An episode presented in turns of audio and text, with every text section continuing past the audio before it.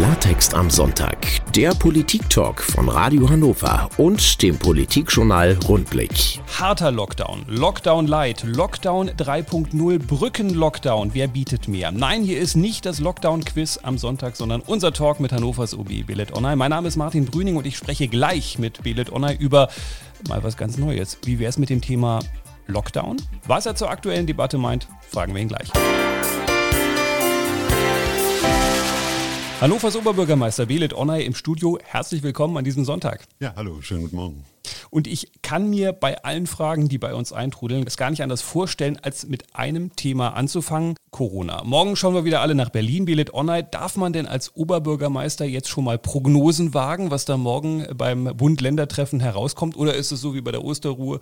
Einen Tag später werfen wir eh wieder alles in den Papierkorb? Also die, äh, ja, das Kurzlebigkeit der, der Entscheidung und Diskussion ist natürlich atemberaubend gerade. Von daher ist es etwas schwierig. Ich vermute allerdings, dass gerade mit, mit Blick auf die äh, Wortmeldungen der letzten Tage und Wochen da doch ähm, hoffentlich jedenfalls ähm, Maßnahmen das Licht der Welt erblicken, die auch über diese Woche hinaustragen und hoffentlich dann auch ähm, einen Wellenbrecher mitbringen. Die gute Nachricht ist ja, Osterruhe geht schon mal nicht mehr, denn Ostern ist jetzt äh, schlicht und einfach mal vorbei. Aber lassen Sie uns mal kurz nochmal hier nach Niedersachsen schwenken. Thema Modellprojekte. Haben wir vergangene Woche viel drüber gesprochen. Hannover wurde nicht in der ersten Gruppe ausgewählt. Einige Städte wurden ausgewählt, legen jetzt trotzdem nicht los, warten erst nochmal ab. Mir kam das Verfahren an einer Stelle so ein bisschen unfair vor. Das war so diese Inzidenzzahl 100. Die kam dann in der Bewertung auf einmal vor. Vorher hatte darüber aber keiner gesprochen. Ist das so ein Haken gewesen für Hannover, dass man gesagt hat, wir haben uns hier vorbereitet und am Ende sagt ja, ach nee, es geht ja gar nicht, ist ja über 100? Also das war tatsächlich das ähm, Problem, dass die ähm, Verordnung sieht ja auch vor eine äh, Grenze bei 200, die ähm, auch von Anfang an so kommuniziert worden ist, auch uns gegenüber. Wir haben ja sehr eng mit der Landesregierung, mit den äh, Verbänden dazu, ähm, Handelsverband, äh, die HUGA, IAK, City-Gemeinschaft und so weiter und so fort, ähm, dazu ähm, einen, wie ich finde, sehr guten Plan auch entwickelt, wie wir das hier in Hannover, ein solches Modellprojekt auch auf die Beine stellen können, mit wissenschaftlicher Begleitung. Alles natürlich ausgerichtet an dieser Inzidenzgrenze 200. Ähm, dass die Region Hannover und damit wir eben auch über diesem Wert 100 lagen, war dann letztendlich dann auch das Ausschlusskriterium und ähm, hat natürlich auch für verständlicherweise sehr viel Unmut gesorgt, weil gerade diese Information, dass die Grenze bei 100 gezogen wird, kam einen halben Tag vor der Entscheidung. Es gab auch eine Debatte, das Gebiet in Hannover sei zu groß gewesen, die wissenschaftliche Begleitung sei nicht so gewesen, wie man sich das erwartet habe. Gut, jetzt gibt es auch eine Gemeinde, die gemerkt hat, ach du lieber Himmel, digitale Nachverfolgung haben wir gar nicht, haben wir ein Kreuzchen gemacht, das ist falsch. Was ist an der Kritik dran? Also unser Konzept, und da, da, bin ich wirklich sehr stolz drauf, wurde in wirklich sehr guter, intensiver Zusammenarbeit mit den Verbänden, mit dem Wirtschaftsministerium, mit wissenschaftlicher Begleitung, MAH und Helmholtz Zentrum äh, gemeinsam entwickelt, ähm, maßgeschneidert auf die Situation hier in Hannover, auf das Gebiet. Ähm, auch das ist, ähm, wir hatten da auch ähm, intensive Gespräche auch mit der Landesseite, nämlich darüber, ob nur ein Teilgebiet oder zum Beispiel auch Standortgemeinschaften in Hannover, in den einzelnen Standbez äh, Stadtbezirken vielleicht auch zum Zuge kommen könnten, sodass man eine gewisse Verteilung dann auch hat. Ähm, das war ausdrücklich abgelehnt worden. Ähm, es hieß bitte nur ein Teilgebiet, ein, klar abzugrenzendes Teilgebiet, sodass wir uns dann relativ zügig auch auf den Innenstadtbereich fokussiert haben, ähm, vor allem auf die Fußgängerzone und dann noch weitere äh, kleine Ecken und Gebiete. Das hat ähm, dann äh, letztendlich dann ähm, mit der Ablehnung die Rückmeldung gegeben, dass das äh, zu groß sei. Das ist, verwundert ein Stück weit, gerade wenn man nach Braunschweig schaut. Auch andere Städte haben ähnlich große ähm, ähm Teilgebiete ähm, ausgezeichnet. Gleichwohl, wir passen das jetzt noch etwas an. Ähm, wir werden, ähm, und das ist auch schon sichergestellt, mit der Region zusammen eine digitale Nachverfolgung sicherstellen können. Das war von, auch schon bei der ersten Bewerbung der Fall. Und auch die äh, wissenschaftliche Begleitung, die uns von Anfang an sehr wichtig war. Das ist mir auch vielleicht nochmal wichtig an dieser Stelle das nochmal zu betonen. Dieses Projekt ist nicht so, dass ähm, dort ein Wirtschaftsvorteil, ein, Standortvorteil für den Innenstadtbereich ähm, äh, sich daraus ergeben wird. Ganz im Gegenteil, gerade die City-Gemeinschaft hat es sehr treffend formuliert, dass der Aufwand so groß ist und auch wahrscheinlich die Kundschaft nicht so stark äh, kommen wird, sodass das ähm, wirtschaftlich wahrscheinlich sich die Waage hält. Entscheidend für uns ist eher die, der, der, wissenschaftliche ähm, Erkenntnisgewinn, den wir daraus gewinnen wollen, ähm, nämlich zu gucken, wie können wir in Zeiten einer Pandemie mit Corona in der Zukunft sicher öffnen, öffnen und Leben wieder zulassen. Ähm, die Corona-Pandemie wird uns länger begleiten, das ist absehbar. Und von daher wird es darum gehen, ein Leben mit Corona in irgendeiner Form möglich zu machen. Digitale Nachverfolgung hatten Sie gerade gesagt, ist ein gutes Stichwort, weil einige Hörer auch nach der Luca-App äh, gefragt haben. Die wollten wissen, wird die denn bei uns in Hannover genutzt? Und einige haben aber auch geschrieben, Thema Datenschutz, technische Probleme. Naja, sollte die eigentlich überhaupt genutzt werden? Also Voraussetzung für diese Modellprojekte ist eine digitale Nachverfolgung, was auch nachvollziehbar ist. Die Zettelwirtschaft ist ja häufig kritisiert worden, meines Erachtens auch zu Recht, weil es tatsächlich viele Lücken, Sicherheitslücken ähm, äh, aufwies in der Vergangenheit. Deshalb glaube ich, dass die digitale Nachverfolgung da sinnvoll ist. Allerdings ähm, ist das tatsächlich auch in der Region Hannover, ähm, ist das die Luca-App, die hier zum Zuge kommt, auch im Zusammenspiel mit dem Land. Ähm, gleichzeitig äh, beobachten wir natürlich auch die, die Kritik, die jetzt äh, zuletzt ähm, ähm, geäußert worden ist, was die Sicherheit Sicherheit angeht, also äh, die exakte Nachverfolgung von Besuchen als auch die, die Datenschutzrahmenbedingungen dazu. Ähm, also wir sind da auch im Austausch mit der Region. Allerdings vollkommen klar ist, wir werden hier eine digitale Nachverfolgung haben müssen. Derzeit ist das die Luca-App. Wir werden das aber weiterhin intensiv verfolgen. Wir bleiben gleich nochmal beim Thema Corona, schauen auf die Ausgangssperre, die ja bei uns in der Region gekippt wurde. Bleiben Sie bei uns. Klartext am Sonntag. Der Politik-Talk von Radio Hannover und dem Politikjournal Rundblick. Wir hätten heute auch nachts um drei in den Sender kommen können. Gilt ja keine Ausgangssperre mehr. Stellt sich allerdings zugegebenermaßen die Frage, warum um Himmels Willen hätten Belet Onay und ich heute Nacht um drei hier in den Sender äh, kommen sollen. Das wäre vielleicht auch müdigkeitstechnisch nicht die richtige Entscheidung gewesen. Herr Onay, ich würde sagen, es war ja in der vergangenen Woche eine peinliche Klatsche für die Region, als das Oberverwaltungsgericht gesagt hat, so geht das nicht mit der Ausgangssperre. Sie können jetzt die Ehre der Kommunen verteidigen und sagen, ist nicht unsere Schuld, war das Land. Zum Beispiel ich bin kein Freund davon, da die, die Schuld auf die eine oder andere Ebene zu schieben. Wir müssen versuchen, hier ähm, gute Rahmenbedingungen zu schaffen. Das war auch der Versuch der, der Region Hannover an dieser Stelle. Ähm, es ist auch in der Corona-Verordnung ja dementsprechend auch vorgesehen, eine solche Ausgangssperre als weitere Möglichkeit im Instrumentenkasten, ähm, wie wir die Pandemie bekämpfen können. Ähm, und darum geht es ja. Das hat das Gericht ja auch, das muss man einfach so auch zur Kenntnis nehmen, deutlich gemacht, dass man in diesem Instrumentenkasten ähm, den, äh, die, die Ausgangssperre nur als Ultima Ratio nehmen darf, vorher weitere ähm, äh, Maßnahmen ähm, angewandt haben muss, beziehungsweise begründen muss, warum diese nicht helfen. Ähm, und da äh, muss es eine Neubewertung offensichtlich hier äh, auch in der Region Hannover noch mal einmal geben. Gleichzeitig muss man aber sagen, wir wissen, dass es ähm, Infektionsketten gibt, die eben auch auf private Treffen, beispielsweise in den Abendstunden, also in der Freizeit vor allem, zurückzuführen sind. Und darauf braucht es eine Antwort. Es gibt auch Untersuchungen, die sagen, ja, die Ausgangssperre nicht allein für sich genommen, aber als ein Baustein kann helfen, an, äh, die, die Inzidenzwerte, die Infektionsketten zu unterbrechen, das runterzudrehen.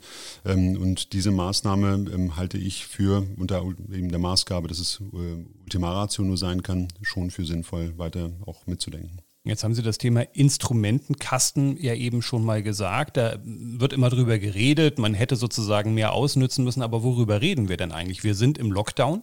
Was hätte man denn noch machen können, bevor man dann zu diesem harten Grundrechtseingriff Ausgangssperre kommt? Das hat das Gericht ja auch schon ähm, in, der, in, in, seinem Urteil, in der Begründung ja auch dargelegt. Also beispielsweise mit ähm, also Identifizierung von besonderen Plätzen, Party-Locations, ähm, wo sich ähm, also Menschen treffen, ähm, da noch stärker reinzugehen, da ähm, deutlich zu machen, was die Region ja ohnehin schon macht, Maskenpflicht erweitern für weitere Bereiche.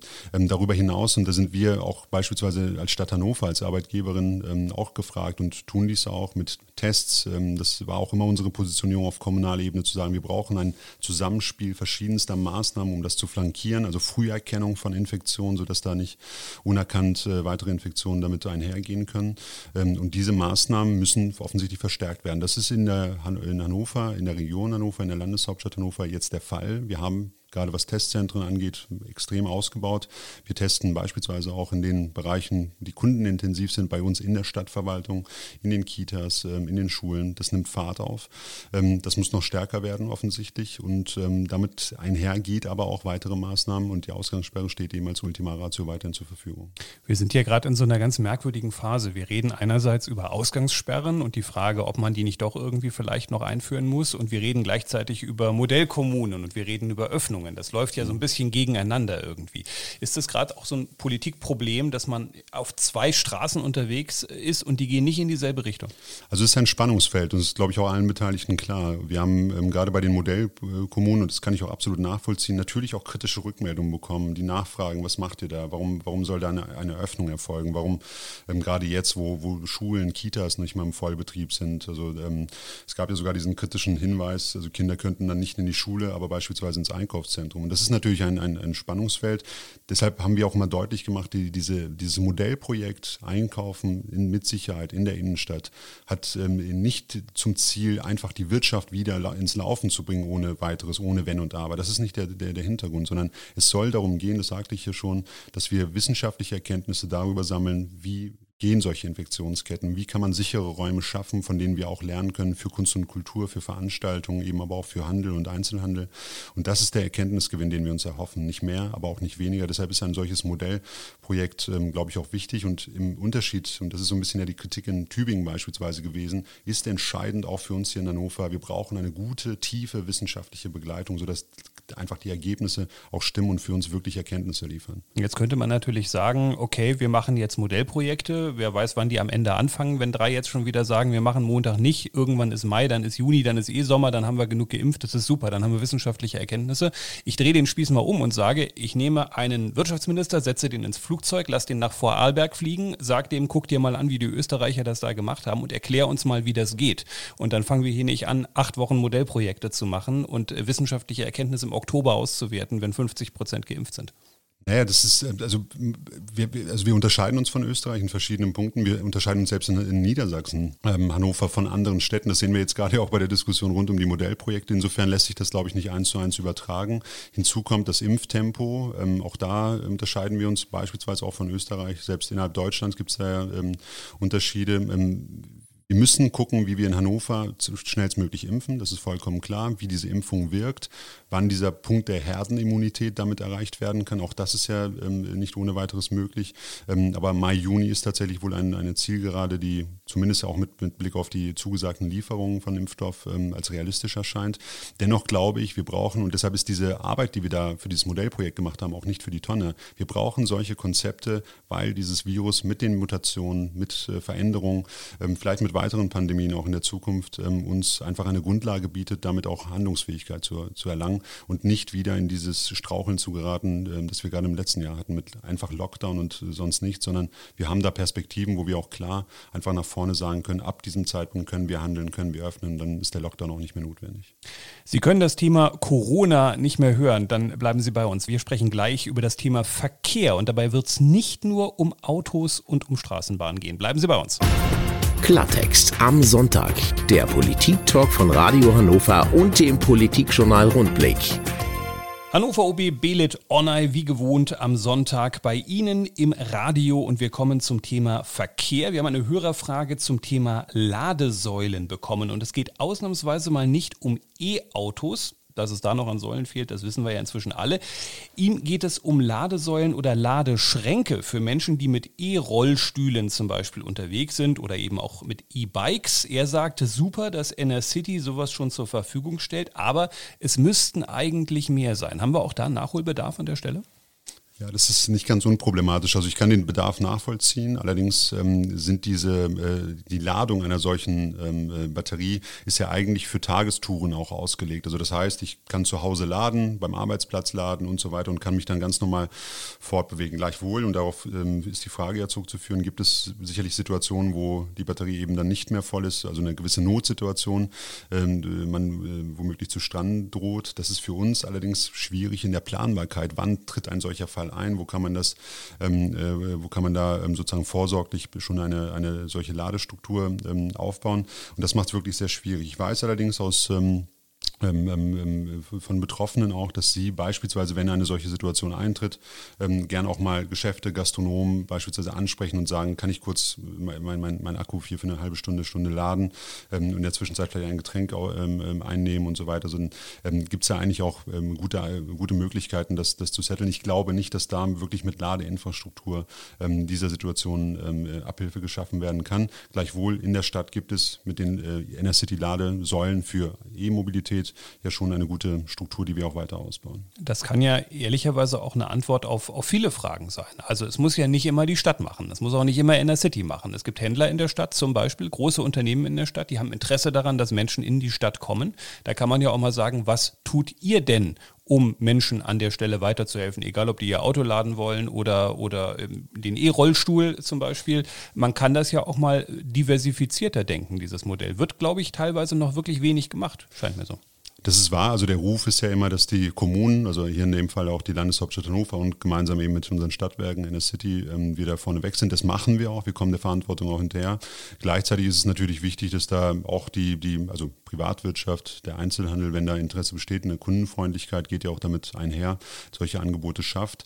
Ähm, wir werden ja auch gerade für den Innenstadtbereich, also wir kommen ja in diesem Jahr äh, zum Thema Innenstadtdialog ähm, und da war es mir oder ist es mir auch besonders wichtig zu schauen, welche Bedarfe gibt es eigentlich. Und wenn diese Frage da auch dazu gehört oder weitere Fragen, dann ist es, glaube ich, auch sinnvoll zu gucken, wie schaffen wir da Lösungen für, wie schaffen wir zumindest Angebote, sodass man weiß, wo kann ich mich, ähm, äh, wohin muss ich mich melden, wenden, äh, um da Unterstützung zu bekommen und eben auch ähm, nicht auf dem Trockenen zu sitzen oder ohne Batterie. Dann kommen wir mal zum Dauerthema, Dauerbrenner, autofreie Innenstadt, Schmiedestraße. Da gibt es Kritiker, äh, die sagen uns, äh, ja, das dauert alles zu lange, da ist uns doch mal was versprochen worden, jetzt ist schon wieder ein Jahr vorbei, da wird jetzt rumdiskutiert, da sind viel zu viele Menschen, die damit diskutieren, so wird das nie was. So wird das nie was? Fragezeichen. Ähm, also ich habe ja deutlich gemacht, dass ich das Thema autofreie Innenstadt bis 2030 entwickeln möchte. Ich glaube auch, dass es dafür äh, erstens großen Rückhalt in der, in der Stadtgesellschaft gibt, ähm, aber auch viele Fragen. Ähm, natürlich auch eine große Erwartungshaltung, das, wird auch immer wieder deutlich. Aber es gibt eben Punkte, die wir gemeinsam diskutieren müssen. Das Thema autofreie Innenstadt ist nicht äh, kein Thema, wo man einfach Polle aufzieht und, und gut ist, sondern wir wollen nicht nur die Frage beantworten, Auto ja oder nein, sondern die eigentlich spannende Frage, und das wird gerade in der Schmiedestraße deutlich, ist, wie schaffen wir eine qualitative Aufwertung, wenn der Raum, ähm, wenn Autos den Raum wieder freigeben und äh, für uns nutzbar machen. Und gerade die Schmiedestraße ist, finde ich, da ein super Beispiel, deshalb hatte ich sie auch so früh platziert und auch genannt und ich glaube, daran kann man es auch sehr gut runterdeklinieren, nämlich die Frage äh, eines Bindeglieds zwischen zwischen City und Altstadt, ein, ein, ein, ein Bereich gerade rund um die Marktkirche, ähm, den Hans-Lilie-Platz, sodass da auch eine bessere äh, Sichtbarkeit dieses, dieses öffentlichen, zentralen, historischen Platzes deutlich wird, die Marktkirche mehr zum Vorschein ge gelangt und wir diesen Raum, diesen Platz viel besser bespielen können. Und ich glaube, dass da ein Nutzen auch gerade für die Einzelhändlerinnen und Einzelhändler vor Ort ähm, damit einhergeht. Entscheidend ist aber das Konzept. Wie schaffen wir dort wirklich gute Angebote? Darauf machen wir uns jetzt, ähm, da laufen wir uns gerade warm. Die, der Innenstadtdialog soll das ähm, soll diese Fragen klären. Und wir gehen da mit guten Angeboten rein. Wir haben ja zuletzt das Thema Kultur nochmal vorangestellt, gerade mit Blick auf unsere Kulturhauptstadtbewerbung gesagt, wir wollen rund um das Thema ähm, oder um das Areal äh, Oper, ähm, da ein Kulturdreieck ähm, fördern, schaffen, da auch mit der Mobilität spielen, Räume bespielen, verändern. Wir wollen eben an der Schmiedestraße eine solche Bühne, wenn man möchte, schaffen, gleichzeitig aber auch für Soziales, für Wirtschaft, für Einzelhandel, also auch Aufenthaltsqualität ähm, ähm aufwerten. Und das ist ehrlich gesagt kein Hexenwerk. Wir sehen das in vielen europäischen Städten, dass das funktioniert, dass das sehr gut funktioniert und auch die Stadt belebt. Und ähm, deshalb bin ich da guter Dinge, dass wir da relativ zügig auch ähm, in, in, in die Handlung kommen. Egal, ob Sie gerade im Auto sitzen oder äh, zu Hause auf dem Sofa, jetzt kommt erstmal Musik und äh, danach sprechen wir über Genau, Musik. Keine Angst, Billet Onay holt nicht die Gitarre raus. Sie können also ganz beruhigt bei uns dranbleiben. Bis gleich. Klartext am Sonntag. Der Politik-Talk von Radio Hannover und dem Politikjournal Rundblick. Mir hat meine Klavierlehrerin immer die Finger auf die Tasten gepresst, weil ich nie geübt habe und sie total genervt von mir war. Belet Onay, haben Sie mal ein Instrument gelernt und fleißig geübt? Ja, ich ähm, kann ein wenig Gitarre spielen tatsächlich. Ähm, eher im Privaten. Das ist noch nichts für die Öffentlichkeit, aber es, es, reicht. Das werden wir irgendwann dann in den nächsten Sendungen mal ausprobieren. Vielleicht wird sie ein Superhit. Also einer von uns beiden könnte zumindest als Straßenmusiker vielleicht ein paar Euro dazu verdienen. Ich bin's nicht. Thomas Endermann aus der Kahlenberger Neustadt hat uns eine interessante Frage geschickt. Er fragt, warum es ausgerechnet in einer City of Music für Straßenmusiker generell ein Verstärkerverbot gibt, zumal die Musik dadurch nicht zwingend lauter werde im Vergleich zu den Schlagzeugern in der Stadt, schreibt er. Und er schreibt, wir machen ruhige atmosphärische Musik, die von Soundeffekten auf unseren Gitarren lebt, ohne Verstärker, ist das nicht möglich. Warum gibt es dieses Verbot? Also zunächst einmal, ähm, also Musik spielt äh, für Hannover eine wichtige Rolle. Also äh, es ist ein Selbstverständnis. Deshalb hat es auch, ähm, wie ich finde, zu Recht Raum, auch in der Innenstadt beispielsweise. Dort begegnen viele Menschen ja und lauschen den Klängen und der Musik sehr gerne. Das ähm, tue ich auch hin und wieder. Ähm, aber das Thema ähm, Verstärkerverbot, da sind wir nicht alleine. Viele Kommunen machen das, wie ich finde, auch nachvoll aus nachvollziehbaren Gründen, gerade weil ähm, die Lautstärke doch schon so äh, aufgedreht werden kann unter Umständen und doch lauter sein kann als ein Schlagzeug. Und das ist genau die Problematik, dass wir da in eine Konkurrenzsituation, auch in, in eine äh, ja, Störsituation für, für äh, Anlieger, äh, Nachbarn, für den Handel ähm, kommen können. Und das gilt es zu vermeiden. Wir müssen da unterschiedliche Interessen unter einen Hut bringen, versuchen da eine gute Balance zu schaffen. Und ich glaube, dass da ein Verstärker ähm, ähm Schwierigkeiten aufbringen kann. Thomas Endermann hat uns noch gleich einen Vorschlag äh, mitgeschickt. Er äh, schlägt vor, beim Ordnungsamt Dezibel-Messgeräte einzuführen. Die könne man schon für 30 Euro kaufen, schreibt er. Wie in der Grenzwertmessung für Pkw könnte man so in einem bestimmten Abstand den Schalldruck messen. Alternativ könnte man Straßenmusikausweise einführen, die bei mehrfacher Übertretung des Grenzwertes Wertes entzogen werden können. Ich finde, das hört sich eigentlich nach ganz guten Vorschlägen an. Das ist erstmal, also vielen Dank für die Vorschläge, ich nehme die gerne nochmal mit, aber ähm, das klingt für mich nach sehr viel Regelung und Musik. Also diese Kreativszene ähm, muss irgendwie auch ein bisschen Spontanität, ähm, ähm auch die Möglichkeit dazu haben, finde ich.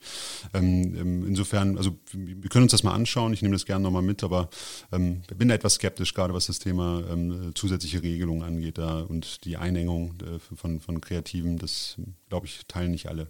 Ich finde die äh, Idee eigentlich total super, weil wenn ich dann falsch parke, könnte ich zur Ordnungsamtkraft sagen, nehmen Sie sich mal Ihr Dezibel-Messgerät und messen Sie lieber mal dort hinten. Achten Sie gar nicht darauf, wo ich stehe. Das das wäre eine Möglichkeit, aber ich hoffe, dass das nicht hilft. Lassen Sie uns äh, ganz am Ende der Sendung nochmal einen Blick von Hannover nach Istanbul werfen. Mitte der Woche beginnt dort der Prozess gegen Yüksel Wessling aus Hannover. Sie ist Rentnerin. Ihr wird Mitgliedschaft in einer bewaffneten terroristischen Vereinigung vorgeworfen. Und in Hannover will man den Prozess nicht unbeobachtet lassen. Was hat die Stadt da vorher, Herr also ähm, bei ähm, der Person handelt es sich um eine ehemalige Kollegin, ähm, die ähm, in der Stadtverwaltung über Jahre hinweg sehr gute Arbeit gemacht hat, sehr anerkannt ist, fachlich anerkannt und auch eine gute Kollegin.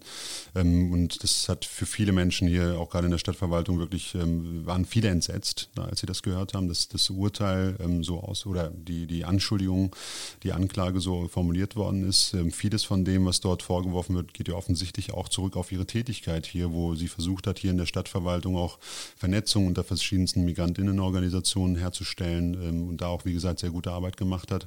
Deshalb war es für uns wichtig, da Solidarität zu üben. Im Oktober letzten Jahres hat der Rat auch nochmal deutlich äh, mit einer Resolution da unterstrichen, dass wir hinter Yüksel Westing stehen.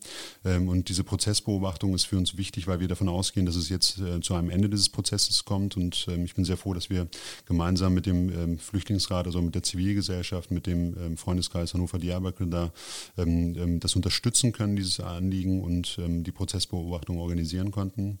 Ähm, und ich glaube, dass das schon wichtig ist, auch als Signal, aber auch um vor Ort dann ähm, oder von vor Ort auch Berichte zu bekommen, die, wenn die Kolleginnen dann zurück sind, werden wir uns das auch nochmal intensiv anschauen. Das sagen Sie als OB, aber Sie sind ja auch als Belit Onay nochmal anders betroffen mit Ihrem Hintergrund von so einer Geschichte. Wie sehen Sie es persönlich? Wo gucken Sie anders drauf? Also ich, ich verfolge das natürlich insgesamt mit Sorge, auch die, die Entwicklung der Rechtsstaatlichkeit in der Türkei. Und da ist dieser äh, Fall und viele weitere Fälle, das ist ja in der Vergangenheit leider auch in Deutschland immer wieder ähm, ähm, ähm intensiv diskutiert worden, weil es da Anlässe gab und Inhaftierungen. Und ähm, das erfüllt mich als Jurist, als äh, Mensch mit Wurzeln in der Türkei natürlich mit Sorge, dass die Entwicklung ähm, ja, fernab von Europä europäischen, europarechtlichen Standards ähm, gerade sich entwickelt. Und ich glaube, dass es deshalb auch wichtig ist, deutlich zu machen, dass da ähm, Deutschland, Europa, Hannover draufschaut, was dort ähm, äh, in der Justiz ähm, passiert und dass das auch rechtsstaatlichen Standards entspricht. Weltpolitik äh, hier in unserem Talk hatten wir vorher auch noch nicht. Manchmal müssen wir eben doch über die eigene Grenze mal hinausgucken.